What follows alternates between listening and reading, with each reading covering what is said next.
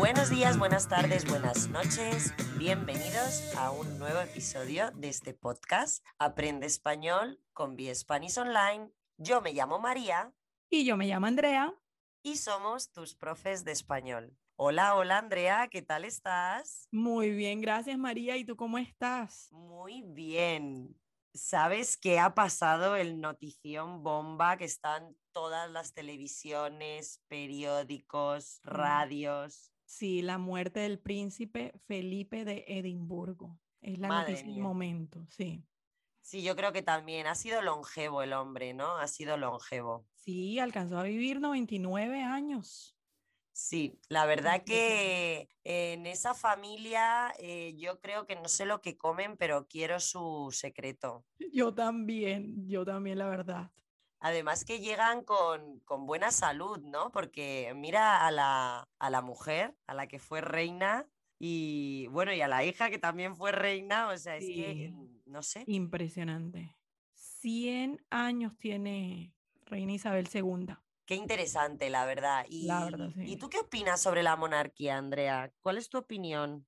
La verdad, yo tengo una opinión muy sesgada porque como latina de verdad no tengo, yo personalmente no tengo mucho contacto con la monarquía europea, entonces honestamente no les entiendo mucho la función. Hablando contigo y con personas que conozco me dicen que es más como una especie de relaciones públicas y de representante eh, ante los otros países del mundo, entonces la verdad yo tengo como una posición muy muy básica. No, no tengo ni, ni un sí ni un no con ellos.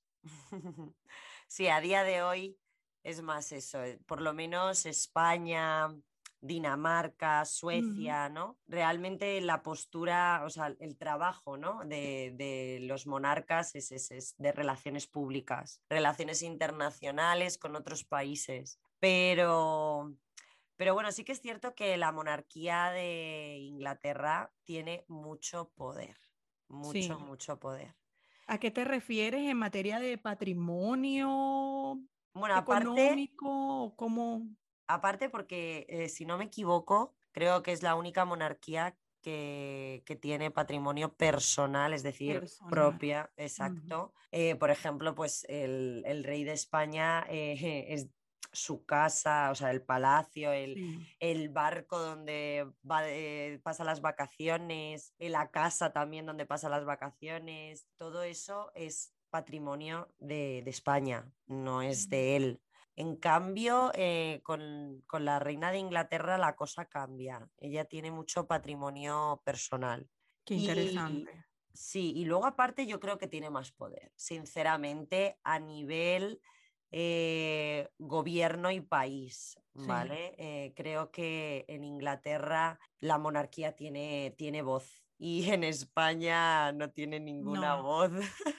Interesante, la verdad a mí se me hace muy interesante. Yo conozco muy poco, muy poco de la monarquía y tampoco es que me he documentado, lo reconozco. Lo que sí he hablado con, con personas que, que, son cercanas a mí, contigo también, es sobre el perfil que debe tener un consorte real. Yo creo que no cualquier hombre puede estar con una mujer con tanto poder y que se pueda mantener a la sombra de ella. Eso de hecho, a él le, le costó muchísimo, ¿cierto, María? Sí, a Felipe sí, le costó muchísimo, imagino, porque además en aquella época que, había todavía más machismo que ahora, que, que, tu mujer sea la reina de Inglaterra, ¿no? Eh, tuvo que ser complicado. Y, él ha tenido que además, lo que tú has dicho, que es muy importante, ¿no? Estar como en un segundo plano. Yo sinceramente creo que es eh, uno de los pocos ¿eh? que existe en esa, en esa posición, porque normalmente es la contraria, ¿no? Es como el hombre el que es el rey, es el rey exacto, y, ella es la reina consorte, ¿no? Entonces es como, porque es un poco lo que pasa aquí en España, ¿no? Eh, que también lo hemos hablado tú y yo, eh, el rey de España, realmente nuestra reina ahora, eh, ella no pertenecía a la monarquía, de hecho es más, ella era periodista, ella era del pueblo, como se diría. Plebeya. Exacto, era una plebeya y, y bueno, pues se casaron, ¿no? Yo creo que también es cierto que el mundo va evolucionando, estamos en el siglo XXI, o sea, no podemos hacer lo mismo que antes. Eh, ellos tienen que tener la posibilidad de, casarse por, por amor. Por amor. Pero no tiene que ser un papel fácil. O sea, yo, por ejemplo, no lo querría ni de broma, vamos. Yo creo que cerrando un poco la noticia de la muerte de Felipe de Edimburgo, podríamos pensar qué consecuencias trae ahora para la realeza británica la muerte de, de él. Pues yo sinceramente, Andrea, creo que no va a tener ninguna consecuencia.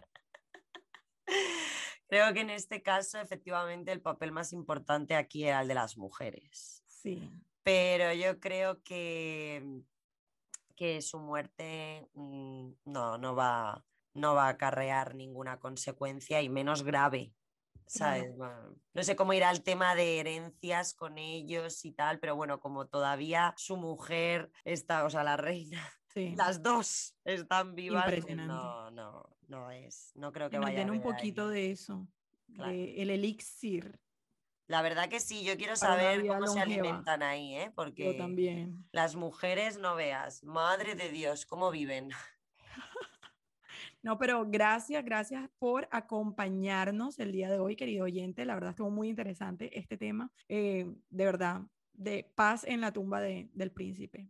Sí, pues nada, Andrea, lo dicho, muchas gracias. Eh, Recordarle también al oyente que nos siga para que no se pierda ningún episodio nuevo y nos vemos la próxima semana con más noticias. Eso haremos. Gracias por escucharnos el día de hoy. Un saludo, hasta pronto.